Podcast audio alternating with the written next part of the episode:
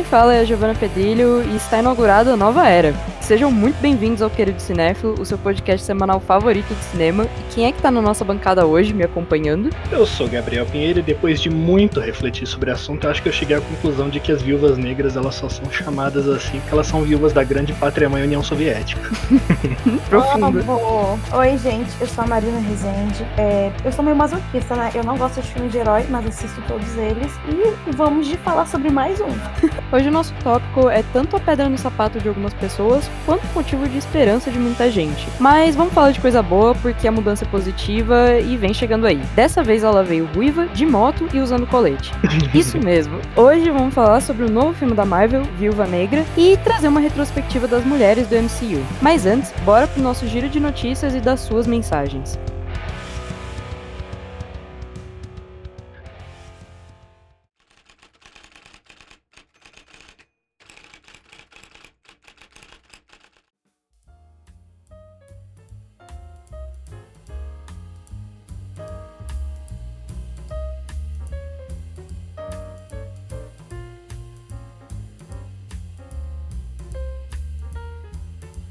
A prisão do ex-presidente Luiz Inácio Lula da Silva durante a Operação Lava Jato teve por trás o interesse do governo dos Estados Unidos de desestabilizar líderes latino-americanos de esquerda, afirmou nesta quarta-feira o diretor de cinema americano Oliver Stone, de 74 anos. Pegaram Lula com a Lava Jato, foi selvagem, uma história suja, afirmou Stone, que está em Cannes para do seu novo documentário, JFK Revista Through the Looking Glass, sobre a morte do presidente americano John Kennedy. Segundo o diretor, que prepara um novo filme no qual o ex-presidente petista será o principal personagem e deve ficar pronto no primeiro semestre de 2022, a condenação de Lula é consequência do projeto americano de patrulhar o mundo. É duro, é uma guerra em curso o que está acontecendo, afirmou ele. A sabotagem do governo brasileiro à cultura está cobrando seu preço no cinema, considera o diretor Kleber Mendonça Filho, que integra esse ano o júri do Festival de Cannes, presidido pelo americano Spike Lee. Mendonça, premiado em 2019 em Cannes com o prêmio do júri por Bacurau, conversou com a AFP sobre as consequências dos cortes no setor da cultura decididos pelo governo do presidente Jair Bolsonaro, bem como os debates para atribuir Palma de Ouro, o prêmio mais cobiçado do cinema autoral. Abre aspas. O que nós temos hoje no Brasil é uma sabotagem do sistema de apoio à cultura. O apoio à cultura faz parte da Constituição brasileira. Isso começou depois do golpe de Estado E com a entrada desse presidente, as coisas ficaram ainda mais agressivas. Sobre o fechamento da Cinemateca Brasileira, nem sei como falar. É como se o Brasil não tivesse acesso ao seu álbum de família. A Cinemateca não é só um depósito, é um lugar vivo com a memória do país. Fecha aspas.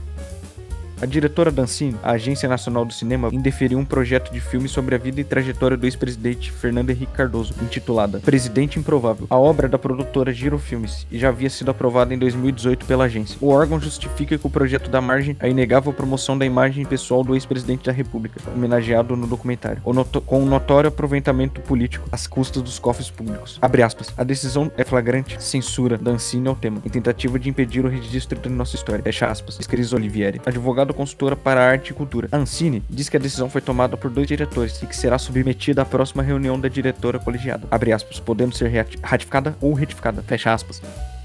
O Infinito Brazilian Film Festival, o maior e mais tradicional festival de cinema brasileiro realizado no exterior, vai realizar a sua 25ª edição em setembro, com eventos presenciais em Nova York e Miami, além de exibições online para todos os Estados Unidos, de Porto Rico ao Alasca. A ideia é mostrar ao público americano que a cidade maravilhosa e seus arredores poderão muito em breve voltar a receber turistas. O estado do Rio será homenageado como uma mostra especial de filmes rodados aqui em uma grande campanha nas redes sociais e na imprensa americanas. Está tudo pronto, aguardando a formalização de Daniele Barros, secretária de Cultura e Economia Criativa do estado do Rio nem Marvel nem DC. Dessa vez os cariocas poderão ver nas telas um super-herói que, acredite, luta contra as milícias e vem do Rio de Janeiro, mais precisamente da cidade imperial, Petrópolis. O Escorpião Negro, personagem criado por Clayton Duarte, vai sair dos quadrinhos para se tornar um live action. O ator dos quadrinhos comemorou mais essa conquista, abre aspas, fazer com que uma história nossa alcance uma mídia com tanto potencial assim é um sonho realizado, fecha aspas. Clayton ainda destacou que, abre aspas, o Brasil tem muitos personagens bacanas, com potencial, que não são explorados por medo ou por falta de interesse mesdo, fecha aspas. Nos quadrinhos, a história do super super-herói na região serrana do Rio se passa em uma Petrópolis dominada pelo crime. O protagonista Bruno Reis é filho de um candidato a prefeito que prometeu lutar contra as milícias da cidade imperial. Durante um comício, ele é assassinado. Bruno então descobre que seu pai faz parte de uma confraria secreta que visa limpar a cidade e restaurar seu dia de glória. Essa mesma sociedade tenta recrutá-lo, mas ele não quer apenas justiça, e sim vingança.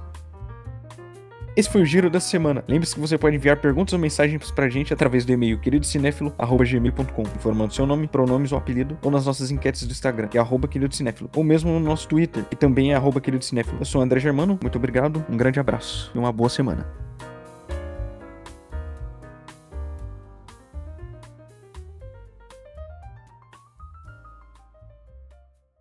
A gente já tá cansando de bater na tecla que cinema é algo emocional, os filmes mexem com a gente, lembram das nossas próprias experiências de vida, criam expectativa em nós e também nos levam a nos envolver com as histórias dos personagens. E principalmente quando se é mais novo, é difícil não deixar que isso permeie o nosso dia a dia a maneira como a gente vê e lida com as coisas mesmo, sabe? A Marina comenta volta e meia como os filmes com público voltado para mulheres costumam introjetar essas idealizações bizarras na gente, bem longe da realidade e que na verdade machucam porque ninguém é padrão, ninguém tem que alcançar um modelo, muito diferente do que a gente é levado a pensar. Então, sendo um pouco mais pessoal aqui, eu lembro de ter crescido buscando super-heroínas e, no geral, eu encontrava essas mulheres nos jogos. Elas eram super foda, fortes, independentes. E ainda assim, a maioria acabava sendo sexualizada. Mas era o escape que eu tinha na época. E acho que isso vem mudando. A galera tem se conscientizado. E isso acaba aparecendo no mainstream, tem vindo com mais força agora nesses filmes de herói. Um universo cinematográfico onde antes a figura masculina dominava. Então, Agora a gente ganha novos destaques, mas acho que é justamente por isso que cabe fazer uma retrospectiva. E como a gente está aqui para comemorar o lançamento de Viva Negra, o que vocês acham da gente puxar lá do começo, lá do Homem de Ferro? Cara, se você pega hoje, bora botar assim, fazer um. É, é, dez, anos, anos depois, né? É, é muito nítido o quanto que as, as personagens femininas se tornam assim, pessoas normais, sabe? Porque, igual, por exemplo, eu tava vendo Viúva, eu Viúva Negra, né? Talvez tenham pessoas que falem, é um filme feminista. Gente, é um filme normal, porque assim, às vezes é, a, a, a, o audiovisual, a literatura, esquece que literalmente metade das pessoas do mundo são mulheres. Então, assim, você tem um filme com muitas mulheres, não é um filme feminista, o um filme, ah, meu Deus, as mulheres vão dominar o mundo. É um filme normal, cara, porque é isso que a gente quer. A gente quer ser representada como protagonistas, como pessoas com conflitos, como pessoas que têm a sua própria jornada, sabe? E a, a Viúva Negra finalmente acertou nisso, né? Por trazer esse protagonismo feminino. Porque se você pega os Vingadores e tudo mais, o protagonismo tá sempre na figura do Tony Stark, do Capitão América. A, a Natasha, né, a Viúva Negra, era sempre ali o personagem secundário que tava ali, que não tem poder. Então, assim, é, é legal ver que finalmente ele, eles deram um filme com, com um protagonismo totalmente focado na personagem feminina. A gente tem um histórico do início da Marvel que a gente tem a Pepper no primeiro Homem de Ferro e a Betty Ross no, no Incrível Hulk. Nossa, né? Lembrar do Incrível Hulk é foda. Lembrar da Betty Hulk? Ross é mais é, difícil ainda, amigo. Exatamente. Ninguém lembra. E a Pepper, pelo menos no primeiro Homem de Ferro, ela não tem papel nenhum ali, a não ser a esposa do Tony Stark, a namoradinha Exatamente. do cara. assim como a Betty Ross. Na verdade, eu acho que a Betty Ross é uma personagem que até hoje nunca foi feita justiça a ela. Tipo, não mesmo. Ela é simplesmente a, o interesse amoroso do Hulk. Mas quando a gente chega no Homem de Ferro 2, a gente tem a Pepper e a primeira aparição da Viúva Negra. Que, diga-se de passagem aí, é um tanto conturbada essa aparição dela, Nossa, porque. Né? Tem uma insinuação de competição feminina, inclusive, que o Tony Stark provoca ali, fica tempo inteiro provocando a figura da Viúva Negra.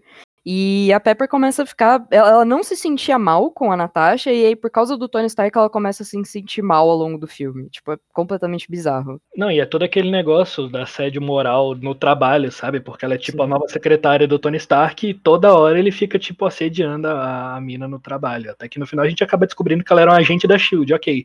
Mas a gente vê o filme inteiro ela extremamente sexualizada. E não faria sentido ela estar tá ali se ela não fosse da Shield, porque realmente seria só um recurso para male gaze, sabe? Tipo, só isso.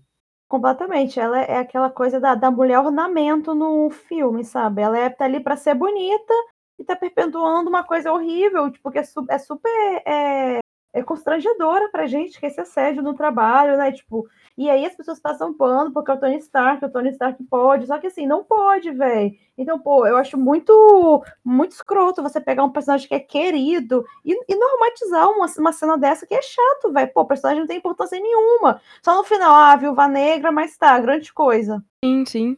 E a própria Scarlett Johansson fala sobre isso, que hoje em dia ela olha para trás nesse filme e ela não concorda com como a figura da Natasha estava representada ali. Ela não se sentia confortável hoje em dia olhando para isso. Até a gente comentou isso no último podcast que a gente gravou, que o mundo tá mudando muito em pouco tempo, né? Então, assim, você pega de 2010 para cá, a gente vê realmente uma, uma finalmente assim, não uma necessidade, porque eu acho que a necessidade sempre existiu, mas essa coisa de você falar, poxa, eu quero um filme onde eu seja representado como alguém digno de respeito, sabe? Porque antes a mulher, no, assim, o personagem feminino era um personagem que estava ali para ser objeto de desejo sexual, amoroso, romântico. Hoje em dia não, ela é um objeto de respeito, de dignidade, alguém que tem a própria história, a própria jornada, né? É, então, assim, é, é, interessante ver que finalmente é, os filmes, assim, tanto da Marvel, a gente fala Marvel porque a Marvel é muito famosa, porque todo mundo conhece a Marvel, né? Mas em geral eles estão sabendo é, englobar essa, essa humanidade da mulher também, sabe? A Gi então, falou uma coisa interessante que eu parei para pensar que é o seguinte, ele falou: "Ah, se aquela personagem não fosse a Viúva Negra, ela estaria ali justamente para ser esse male gaze, esse olhar masculino sobre uma personagem que tá ali só para ser a estagiária do Tony Stark". E aí eu ia dizer que ah, se fosse só isso, eles não tinham escalado a Scarlett Johansson para fazer esse papel. Só Sim. que aí eu parei para pensar que nos filmes do Thor, eles pegaram a Natalie Portman só para isso. Não Sim, tem nada. Tipo, todos os filmes do Thor, você pode pegar qualquer um que aparece a Natalie Portman, ela é só interesse amoroso do Thor e foda-se. Ela, ela, segue aquele padrão da, do homem que tá todo em conflito, aí vem a mulher e, meu Deus, o conflito dele se torna resolvido de um dia pro outro porque ele tá apaixonado, sabe? Sim, Como ela se... é para consertar é, ele, né? Exatamente. Eles, eles gastaram dinheiro com a, com a ganhadora de Oscar, Natalie Portman, pra isso, sacou? Tipo, e vão gastar mais. Com a mulher mas... de 10 é pra to... em todos os atores ali. Olha, e parece que vão gastar mais ainda, porque eu não tenho certeza se é ela que vai continuar interpretando a, a Jane Foster, mas é, vão fazer um filme sobre. Acho que no caso ela é o Thor ou coisa assim. Uhum. E vai, vai ser dirigido pelo Taika Waititi, não? Estou animadíssimo, inclusive. Vai ser. Eu também, finalmente a redenção. Porque assim, o, o Taika, pelo, pelo, que eu vi, pelo menos em Thor Ragnarok, pô, ele, ele é consciente, sabe? Ele é bem consciente. Sim. E nesse esquema de ter a namoradinha do protagonista, que é só namoradinha e tal, a gente tem o Capitão América, o primeiro Vingador, que tem a Peggy Carter, que é isso. Ela teve uma série, né? Então, assim, ela foi completamente subutilizada no filme do Capitão América. Inclusive, eu não sei, mas eu gosto muito do filme do Capitão América do, do, do primeiro é, Vingador, porque todo, todo aquele negócio de histórico de guerra eu acho massa. Mas realmente a Peggy Carter, tipo, foda-se a Peggy Carter, entendeu? Pelo menos eles acabaram fazendo uma série dela que não fez tanto sucesso assim depois. É, tentaram redimir, né? Acho que até em Vingadores depois eles tentaram trazer de volta, até porque o Capitão América tem um flerte com, acho que é sobrinha dela ou coisa assim. Ai, gente, que coisa horrível isso, meu Ridículo. Deus. É Nossa. muito cringe, velho, meu Deus. Eu acho que foi assim, a coisa que mais me incomodou, porque não tinha, não tinha necessidade, velho. Tinha todo um plot romântico, assim, de amor com, com, a, com a Peg, que tava desde o começo com ele, aí ele vai lá se apaixonar pela sobrinha. Sim. É. Não, e, e isso, cara, isso nem é reutilizado depois, porque nos último, no último Vingadores, né? Spoiler para quem ainda não viu, se é que alguém no mundo ainda não viu, assim, ele, ele, ele aceita envelhecer e morrer pensando na Peg. Então, assim, qual que foi a necessidade de ter aquele personagem lá? É assim, foi um tropeço. É. Não, um tropeço total. Assim, a gente sabe que plot, de, plot sobre plot de romance dá muito certo porque as pessoas gostam, porque é uma coisa que a gente se identifica. Mas nesse caso, velho. Não tipo, foi um tipo tiro no pé. Não, foi, foi, foi um tiro no meio da cabeça. Ficou muito ruim. Eu, eu, acho que a gente começou a ver uma mudança em como o MCU e a Marvel tratou as personagens femininas quando a gente teve o Guardiões da Galáxia. Que a gente teve a Gamora e a Nebula no filme, e acho que foi a primeira vez, eu não sei vocês têm essa percepção, que a gente viu uma personagem feminina efetivamente sendo ativa nos filmes da Marvel. Assim, ela é uma personagem, ela tá ali por, porque pra, ela precisa estar tá ali, ela tem uma, um papel naquele filme, ela, ela é fodona, ela é do caralho, eu não sei o que vocês acham. Cara, sim. Tipo, realmente acho que começa aí, porque mesmo quando eles inserem a Viúva Negra depois nos Vingadores, ainda não é isso. Mas eu vejo uma, uma, uma problematização nisso mesmo, que é natural que aconteça lá no começo, quando eles estavam aprendendo a desenvolver, que é que um traço frequente da super-heroína é o estoicismo. Então, elas são sérias, tipo, principalmente elas são fortes e reservadas, e, ou seja, Tipo, isso é uma incorporação nelas dos papéis de gênero tradicionalmente assimilados ao masculino. E isso é usado para caracterizar uma mulher poderosa. É como se, é. para ela ser poderosa, ela tivesse que performar esses papéis, entende? Caralho. E, tipo, A gente ainda tem isso na Gamora, a gente tem isso na Viúva Negra lá no começo, na, na Nebula com certeza tem, mas tipo assim, depois eles acabam desenvolvendo mais esse arco da Gamora e da Nebula, tipo, faz todo sentido elas enfrentarem o pai, inclusive. Você deu uma outra camada, né? Quando você começou a explorar um pouco dessa relação entre as duas irmãs ali, a Gamora e a Nebula, sendo filha do Thanos, você criou uma outra camada para aquelas duas personagens que eu acho que é, pelo menos de conflitos familiares dentro do, do MCU, é o mais interessante, são esse triângulozão entre Thanos e as duas. Sim, não, e, hum. e esse, e, é um, e esse é um subplot muito bom, cara. E assim, e é interessante também a gente notar como ele não é um, é um subplot não que tem é relação com interesses românticos, não tem isso, sim. Tem a figura do homem, mas é uma relação de pai e filha, é todo um conflito ali, quem eu sou, de onde eu vim, sabe? Então, é, é eu acho que foi um dos acertos mesmo, e eu gostei muito desse seu comentário, G, porque é, é essa mulher forte, que não se abala, que não mostra sentimento, é um estereótipo machista porque assim, é, é, porque, é, porque associam muito essa, esse sentimento, essa vulnerabilidade à fragilidade ao feminino. Sendo que, cara, não tem nada a ver, porque primeiro, isso é super tóxico para o homem, porque o homem também pode ser frágil, o homem também pode ter sentimento. E segundo, porque você mostrar o que você sente, você ter os seus momentos vulneráveis, não significa fraqueza. Isso, isso não é fraco, isso é ser humano, isso é você existir, sabe? Então, é, nesse filme da Viúva Negra também deu para falar um pouco mais sobre isso, né? Assim, a questão dela da a solidão que ela sente, que ela finge aceitar, mas que no fundo machuca ela, essa necessidade de, de ter onde se escorar, né? Então, assim, é, é, o que eu gostei nesse filme, apesar de não ter curtido muito o filme em geral, porque para mim foi mais o mesmo, eu gostei do conflito interno da personagem principal, da Viúva Negra, é, justamente por ela sair de, desse, desse pódio de eu não sinto nada, eu não preciso de ninguém, eu, sou, eu tô bem comigo mesma. Ela não tá, sabe? Ela, ela precisa do outro. Ainda falando um pouco sobre esse estoicismo que a Gi falou, que a gente ainda tem na Gamora e tem na Nebula, com certeza, porque ela é literalmente um robô, então assim, ela praticamente não tem emoção nenhuma. Quando a gente chega no Guardiões da Galáxia 2, a gente tem um contraponto bem interessante que a Mariana tá falando de ser, de, de humanidade, né? De você ter sentimentos. A gente tem a introdução da Mantis, que fez um contraponto muito legal entre, entre a, a, Gamora ser toda durona e a Mantis ela é toda sensível. Inclusive, o poder dela tem a ver com sensibilidade, com sentimento. Sim. Ai, é perfeita. Assim, a, a Mantis é uma personagem toda feminina, toda fofinha, e ela é incrível, sabe? Tipo, ela é amiga, ela se arrisca também, ela é corajosa ela realmente saiu daquela coisa do estereótipo de ah, a personagem feminina só é corajosa quando é histórica, quando é séria, quando não liga para ninguém. Não, cara, assim, você, você pode ser da forma como você quiser e ainda assim ser incrível. Eu acho que deveriam explorar mais essa personagem, talvez nas séries que eles têm feito, sabe? Sim, tipo, Anja.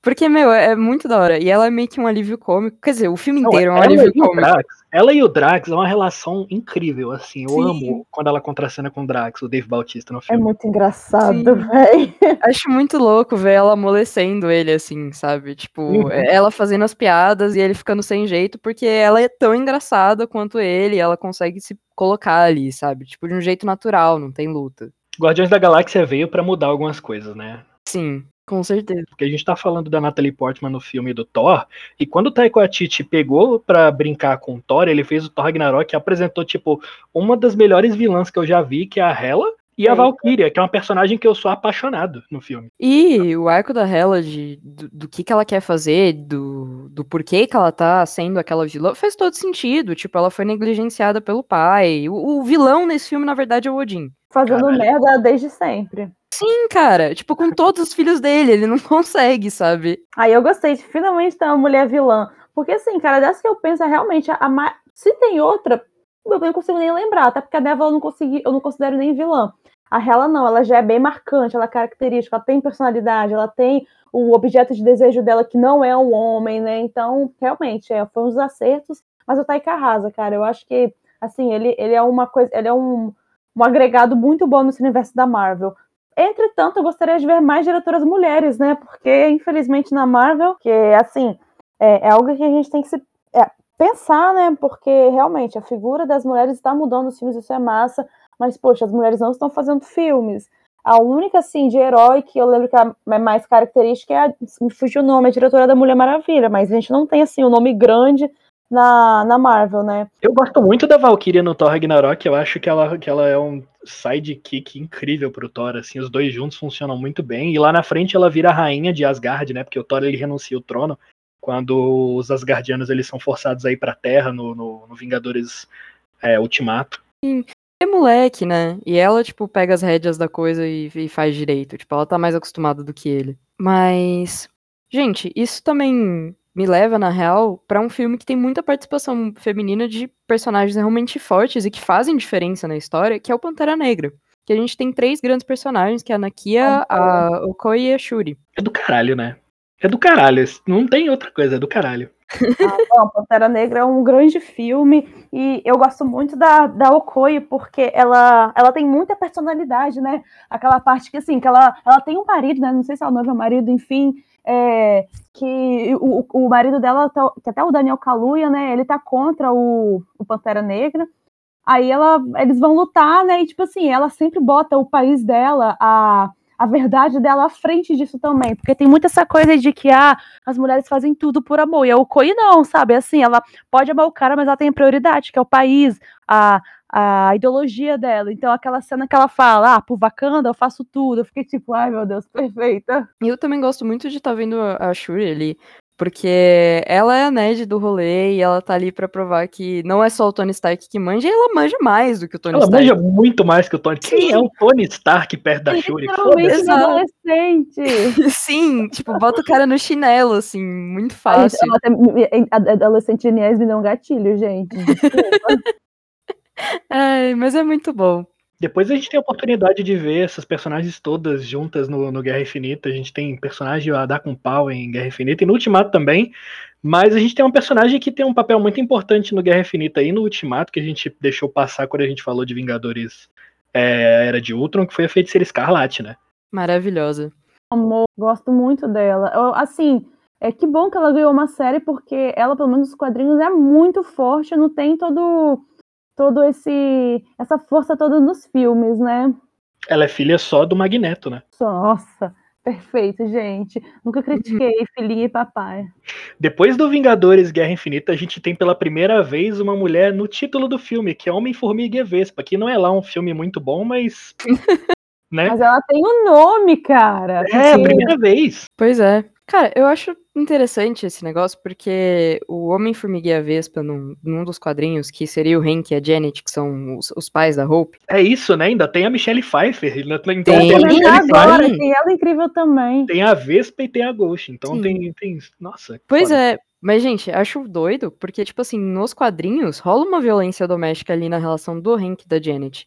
Tipo, esse inclusive foi um assunto que apareceu pela primeira vez no, nos quadrinhos no MCU. Se eu não me engano, foi lá em 1981, em Vingadores, a Corte Marcial do Jaqueta Amarela. E é justamente, tipo, que o, o Hank é um cara completamente perturbado e ciumento, e ele, tipo, desconta as inseguranças dele na Janet, e inclusive acaba mandando ela pro hospital uma hora. Só que, tipo, isso, isso não existe no filme, eles preferiram, inclusive, não abordar esse esse Homem-Formiga e essa Vespa para talvez não ter que adaptar isso, enfim, apagar. Não sei se foi interessante eles terem apagado ou não. Eu queria fazer um parênteses que a corte marcial do Jaqueta Amarela cedeu uma, uma de nerd aqui fodida. Não, mas calma lá, calma lá que eu só pesquisei. Não, não sou Marvete assim. não conheço tanto assim, calma lá. Ai, ai. Ah, mas eu achei, eu achei interessante não, não ter botado, né? Justamente pra, sei lá, tentar passar uma relação mais saudável entre eles. Até porque, assim, tudo bem que os nerds enjoados, desculpem, nerds, ficam comparando o HQ com o filme, mas assim, o filme é outra coisa, sabe? Eu vejo como outro universo, outros personagens. Então achei interessante não, não trazer essa violência doméstica. Sim, sim. Até porque, velho, é, ainda mais quando você pega um personagem que as pessoas gostam, aí você, igual essa coisa do Tony Stark ter assediado ela. Eu acho mó chato, porque às vezes as pessoas acabam passando pano pra isso porque gostam do personagem, sabe? Sim, é verdade. Mas esse filme também tem uma certa conquista aí, se é que a gente pode estar chamando assim, que é que até o começo de 2019, a, a Hope ela era a personagem mulher com mais tempo de tela no MCU, que totalizava 35 minutos nesse filme. Caralho. Pois é. Pois é. Que tem que ter, né, pô? O nome dela tá lá no título. Não, Nossa, mas assim. Eu... Ainda, né? 30 minutos. É, é sim. Ainda pra fim de duas minutos. horas. Pois é. Exatamente. É. Mas a gente tem um passo à frente depois disso, que a gente tem Capitã Marvel logo depois. Olha só, o nome da personagem feminina é só ela Sim. no título do filme. Uhum. Ai, gente, eu amo, esse filme eu passo o pano, eu acho maravilhoso. Eu amo a personagem, amo tudo, cara. Perfeito. Eu também gosto a Brie, demais. Não, não, aquela cena final que ela, ela vai ser erguida, lembrando de tudo que ela passou e, e conseguiu. Ai, só, só Deus sabe tanto que eu chorei. E eu gosto demais, porque ela é uma, uma personagem que, assim, é muito mais poderosa do que tudo que a gente já viu no MCU. Então, assim, eu acho que, inclusive, atualmente, quem é o personagem mais poderoso de todo o universo da Marvel no cinema é ela, né? Tanto que ela que desce o cacete no Thanos no, no Vingador. Ai, eu amo que deleite. Ai, gente, mas você falou isso, eu lembrei aquela cena, mas assim, eu, acho, eu achei meio cringe, velho, que eles botam todas as mulheres lutando, uma depois do outro. Assim, pra mim pareceu que foi só, olha só, gostamos de mulheres, vamos botar no tempo de tele. Mas foi muito é. cringe, velho. Foi. Mas eu dei uma emocionada, mano. Ah, eu também, na hora sim, mas depois eu fiquei. Ah, é. e tal, né? Foda. Sim. Não, a Marvel é capitã em me fazer chorar por coisa que eu não quero. É, velho. É, velho. Tipo Avengers Assemble, essa, essa porra do ultimato. Puta merda. Gente, não, toda vez que a gente vê aquela cena do pessoal chegando, que o, o T'Challa fala, ah, não sei o que ele fala. Perfeito, perfeito. Tudo naquela coisa perfeita.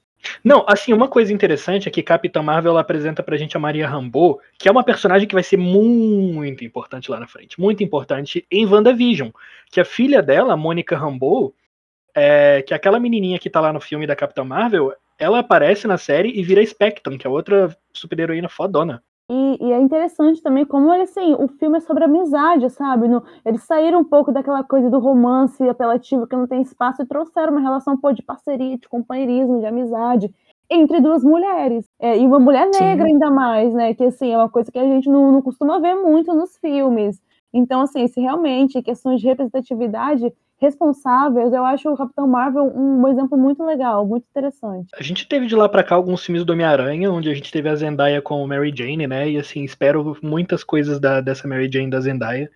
É, queria que eles usassem mais, explorassem mais ela, mas até agora nada demais, né? Assim, no, no longe é. de casa eles, eles aprofundaram um pouco, mas assim, ainda quero mais, sabe? Sim, eu acho que ela deveria. Eu acho que, tipo, Homem-Aranha talvez deveria ter uma série, tipo, dela e do amigo do, do do Homem-Aranha, no caso, que eu não lembro o nome. Mas enfim, porque, sei lá, tipo, tem uma dinâmica muito da hora, tipo, toda a galera que ronda, assim, o Peter e, tipo, sei lá, não é só ele, sabe? Tipo, dá para desenvolver mais as Sim. relações que existem ali. Ai, gente, eu gosto, sim, eu gosto muito do Homem-Aranha em geral. É, não, não só a questão da, da, Mary Jane, né, que a Zendaya faz, porque eu adoro a Zendaya, então tudo que ela faz pra mim é maravilhoso, mas o fato deles uhum. trazerem uma dinâmica tão gostosa entre adolescentes mesmo, sabe? Não ser aquela Sim. coisa de, é igual a Netflix adora fazer adolescente de 35 anos. Não, eles são novos, eles são bobos, eles são assim, meio, eles são divertidos, eles são muito reais, então gosto. Assim, mas... gostaria de ver mais da Mary Jane, mas até onde ela tem espaço, eu gosto dela.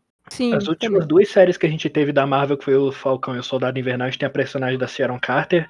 Ela acaba tendo um papel interessante ali, mas, tipo, nada de, de, de algo que, que, que, sabe, seja. Porque, né, o foco é o Capitão América, é o Falcão e é o Soldado Invernal dela. A gente tá tendo o Loki, que inclusive saiu o último episódio hoje, eu ainda não consegui ver, então eu, eu preciso ainda me atualizar nisso. Mas a gente acaba chegando finalmente, depois de toda essa viagem, em Viúva Negra. Pois é, e falando nela, né, chegou um momento bem interessante pra mulher no MCU. A gente alcançou o querido protagonismo. Porque se vocês me dissessem há uns 10 anos que ia ter gente ansiosa para ver um filme da Viúva Negra, eu ia ter rido. Acho, inclusive, que me falaram na época e eu ri na cara de quem falou.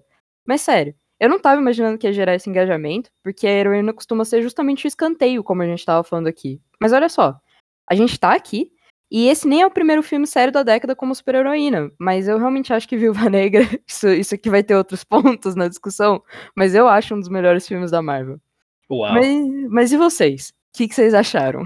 Atrasado uns 10 anos no mínimo, assim, Sim. porque claramente esse filme pertence ali àquela fase da metade do MCU ali, por volta Sim. do Guerra Civil, aquele negócio meio espionagem, meio, sabe? Sim. Não sei. Eu, ach, eu gostei bastante do filme, assim, eu achei que foi bem decente. O jeito que, que eles fizeram o filme foi, eu achei bem legal. Teve alguns pontos que eu achei que poderia ter melhorado, mas acho que a pandemia influenciou muito, principalmente nos efeitos especiais e tal. Mas eu gostei bastante da trama do filme. É, eu gostei muito da Scarlett Johansson nesse filme, ela tá muito se divertindo ali. Uhum. E tem a uhum. Florence Pugh também no, na, no papel da, da, da Helena, que é uma personagem também muito massa nos quadrinhos da Marvel. Eu achei bem legal. Mari. Não gostei não, não gostei assim.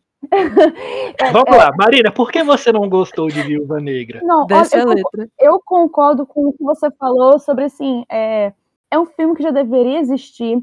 E, por exemplo, por que que Viúva Negra seria mais importante do que Capitã Marvel? Porque a Capitã Marvel chegou no momento onde já estavam tendo essas discussões e ela é uma personagem muito forte. A Viúva Negra não, pô, a Natasha é uma humana.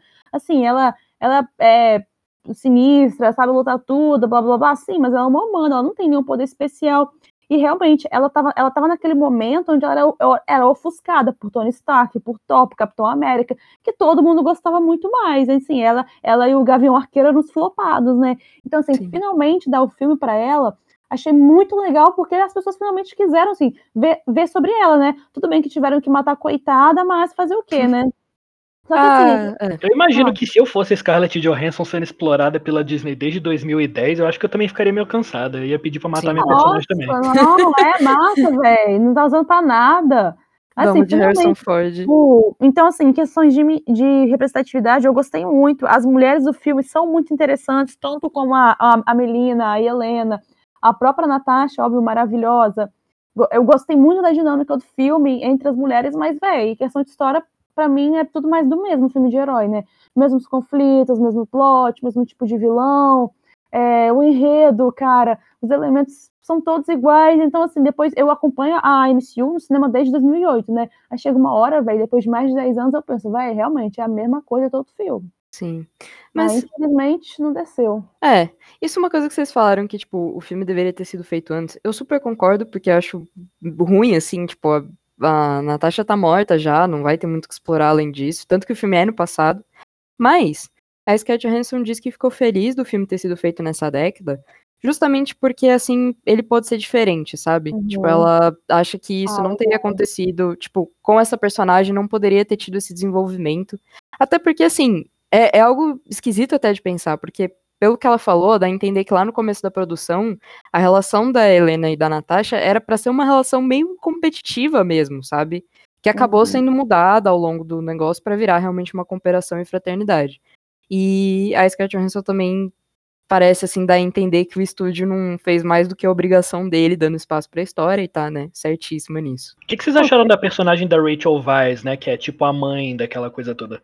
É, um parênteses aqui, não sei se vocês sabem, mas nos quadrinhos, essa personagem da Rachel Weisz, que é a Melina Vostokova, ela se chama Iron Maiden. Era só isso que eu queria dizer mesmo.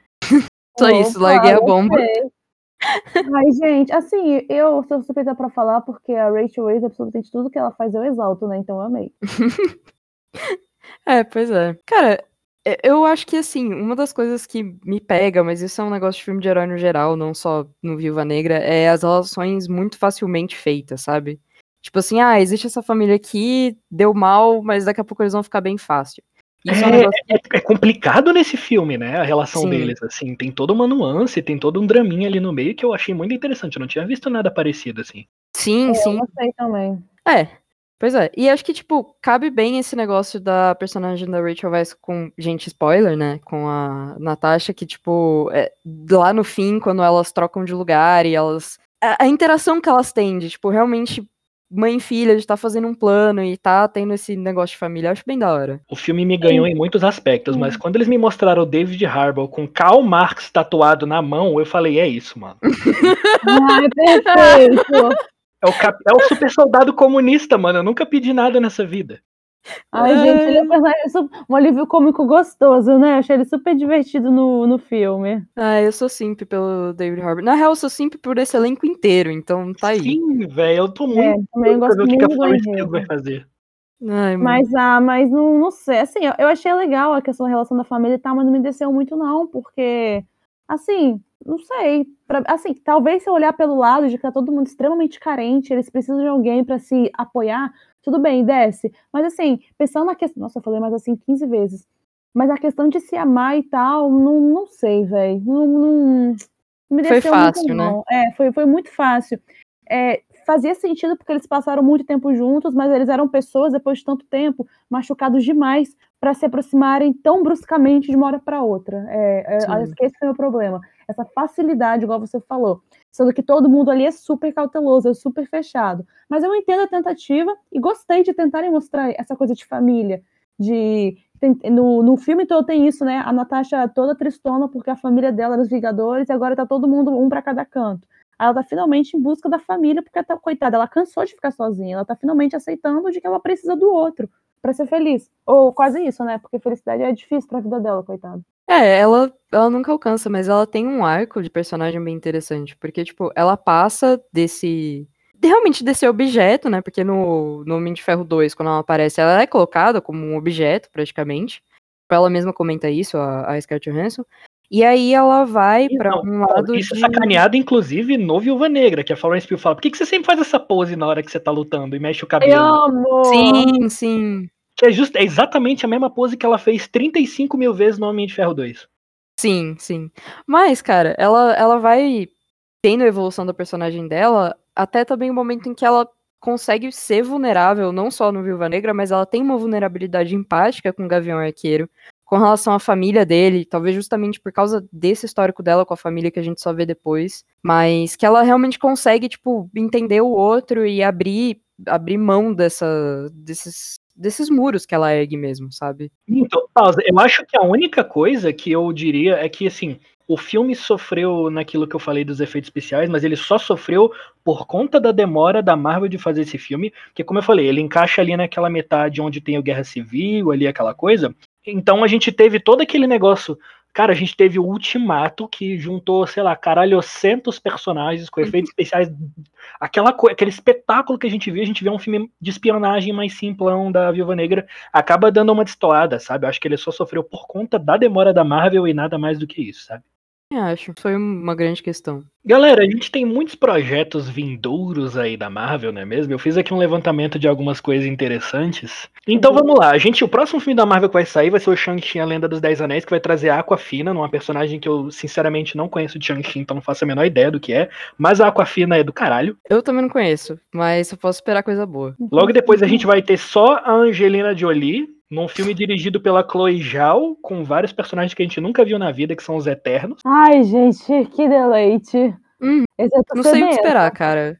Vai ter a Salma Hayek, eu só posso esperar coisa boa. Não. Nossa, vai ter gente, a Salma Hayek e a Angelina Jolie juntas, pelo amor de Deus. Deus é bom. Num filme de super-herói, num filme de super-herói. Assim, os Eternos, eles são entidades muito mais poderosas do que os Vingadores, entendeu? Então, assim, a gente tá vendo deuses aí nesse filme. Literalmente. Ai, eu, eu fico um pouco com medo disso, porque às vezes fica um God X Machina grande demais, né? Mas vamos ver. É, Pois é, todo mundo quer saber por que, que os Eternos não ajudaram os humanos na hora que o Thanos foi lá e estalou os dedos, né? Eles estão é rindo. É, não é problema deles. A gente vai ter mais um filme do Homem-Aranha, esperamos que dessa vez a gente tenha um papel um pouco mais interessante pra MJ da Zendaya, só que eu acho que aquela quantidade de gente sendo confirmada pro elenco de Homem-Aranha, eu tô um pouco assustado.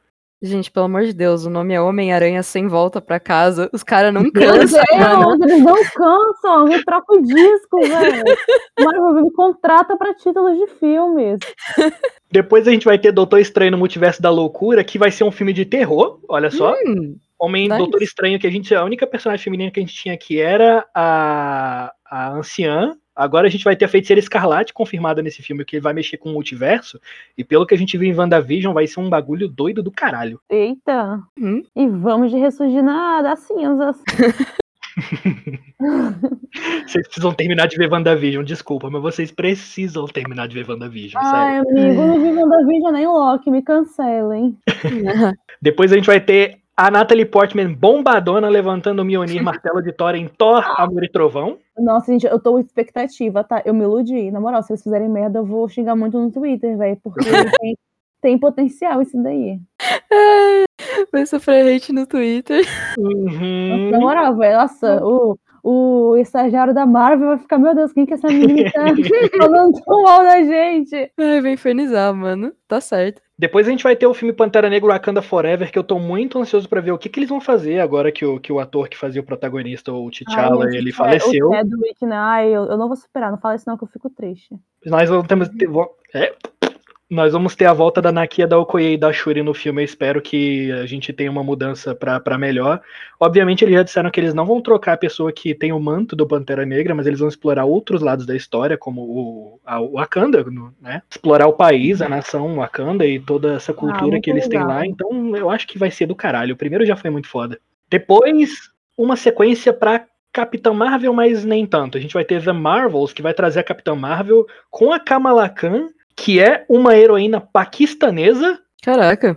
Conhecida por é, Miss Marvel e a volta da Mônica Rambeau, né? Que foi o que eu falei que é a Spectrum que aparece em WandaVision. Então a gente vai ter a Capitã Marvel, a Kamala Khan e a Mônica Rambeau no mesmo filme. E eu acho que isso vai ser do caralho.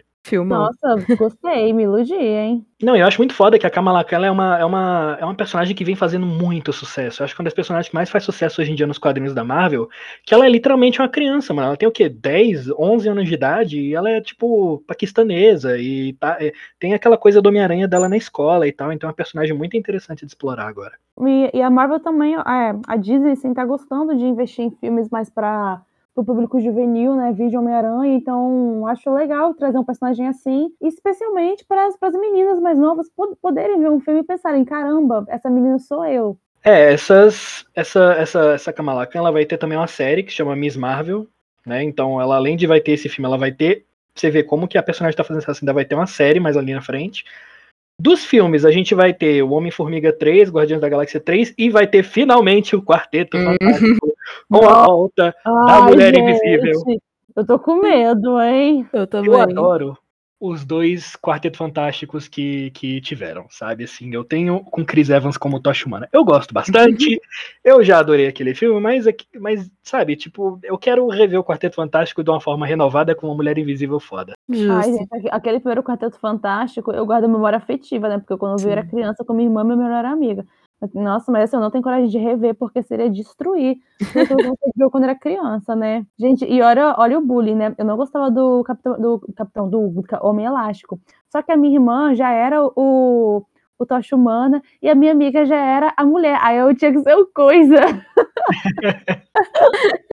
Aquele coisa empanado no Cheetos, tá ligado? Eu, eu amo coisa, não, não critico coisa. Nas séries, que a Marvel tá fazendo bastante série, é, a gente vai ter o What If, que vai trazer de volta várias personagens femininas, a gente vai ter a Miss Marvel, que nem eu falei. Gavião Arqueiro tem uma novidade, que não vai ser o Gavião Arqueiro que a gente conhece, na verdade vai ser a Kate Bishop, a Gavião Arqueira. Então a série hum, do Gavião Arqueiro não vai ser com o que a gente tá conhecendo. A gente vai ter a coisa que eu mais tô ansioso para ver, que é a série da Mulher Hulk. Uhum. Vocês têm noção de como boa ideia é isso? Sim. Pra vocês terem uma ideia, a Mulher Hulk, o que, que ela é? A, a, a mulher Hulk, ela é uma advogada uhum. que cuida dos BO dos super-heróis, velho. Aprendi isso com Fortnite. Você imagina a quantidade de uma coisa meio The Office com ela, sabe? Resolvendo Nossa. os BO dos super-heróis. Ou Better Call Saul, tá ligado? Tipo isso, mano, tipo isso. Ia ser da hora, mano. Imagina. É, a gente vai ter série de Invasão Secreta e de Armor Wars, mas uma coisa interessante é que a gente vai ter a série da Coração de Ferro, que é a Riri Williams, que é a sucessora do Homem de Ferro. Finalmente. Pois é, não aguentava mais o Tony Stark. Pois é, mas é. morreu, né? Finalmente. Stark ficou com Deus, minha filha, agora. Chorei demais. eu gostava dele, mas ele é mó babaca, mano. É, ué, no Guerra Civil eu torci pra ele, obviamente. É. Foda-se o Capitão América. Sim, lógico. Ai, muito, muito idealista, velho. Então ele não tá preparado pra vida real, não. Sim. E a gente vai ter a série da Coração de Ferro, que é uma. que é a Riri Williams, que é uma menina que ela é tipo super gênio, e aí ela que vai ter o manto do, do Homem de Ferro, com o nome de Coração de Ferro, acho que vai ser muito fofo. Porque é uma criança também, sabe? Sentido eles estarem aproximando. Mesmo, né, no infanto juvenil. Sim, pois sim. É. Pois é, eu acho que isso vem também muito por conta do Disney Plus, sabe? Porque eles precisam é, fazer real. conteúdo que consiga entrar no Disney Plus. E as séries deles, né, da Disney em si, andam meio caidinhas, tem que dar uma renovada aí. Eu acho que o que movimenta mais o Disney Plus hoje em dia é a Marvel, sabe? Tipo, Sim. de vez em quando uma coisa da Pixar, e, sabe? Mas é a Marvel que tá movimentando o Disney Plus e eles estão pensando demais fazer conteúdo pra lá. Sim. A última coisa confirmada é a série do Wakanda. É. Nossa, essa daí vai, vai vou querer conferir, essa daí vai ser, ó. Caraca! Tem, tem uma coisa que eu separei aqui que eu, que eu tava pensando assim comigo mesmo. Acho que vocês vão compartilhar da minha dor. A gente já teve vários filmes de X-Men. Uhum. Vários. E a gente tá aí especulando a volta dos X-Men pro cinema, sabe? Pela, pela Disney, como que se vai se introduzir os X-Men e tal. E, velho, a gente precisa, Disney, me escuta, por favor. A gente precisa voltar com os X-Men no cinema e com a Jean Grey foda. Tem que, tem que valorizar X-Men, mano. O pessoal precisa, não consegue. A gente precisa de uma Jean Grey fodona, sabe? A Jean Grey é muito. Assim, a gente já teve 500 mil vezes a saga da Fênix Negra no cinema. Já teve duas vezes. Faz de novo, não tem problema, a gente aceita. Ok. é uma história que a gente gosta. X-Men é muito bom, meu Deus. X-Men é a melhor coisa que a Marvel tem, é só isso. E é voltou pra Disney. Véio. Por que, que eles estão perdendo dinheiro não fazendo nada do X-Men? É porque é, eu acho que eles querem voltar com o pé na porta, né? É, hum, é se Deus quiser. Corrente de oração para voltar com X-Men. É isso. e um ciclope que preste, por favor. Sim, sim, pelo amor de Deus. Porque todos os ciclopes são uns, uns bobão, velho. Mas a, a, a Jean Grey, a gente precisa da Jean Grey marcante, sabe? Sei lá. Sim. Sim. E de um Ciclope marcante também. E de um Ciclope, porque o Ciclope de todos os filmes do X-Men até hoje é um bunda mole.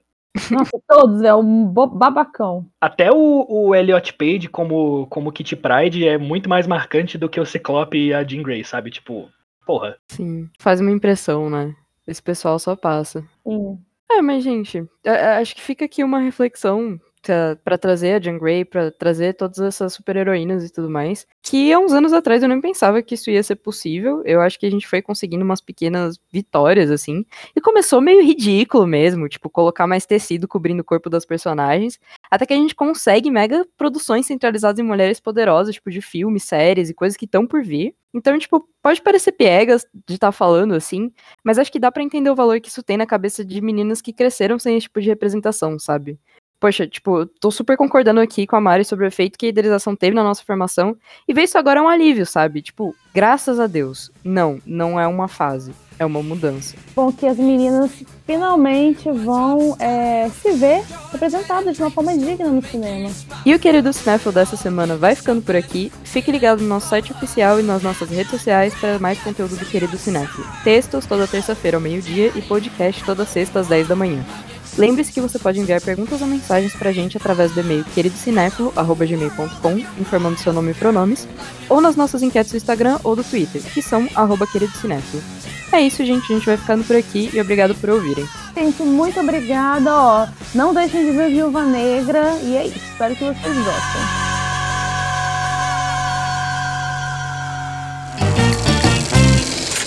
A equipe do Querido Cinéfilo é formada por André Germano, Fernando Caselli, Gabriel Pinheiro, Giovana Pedrilho, João Cardoso e Marina Rezende.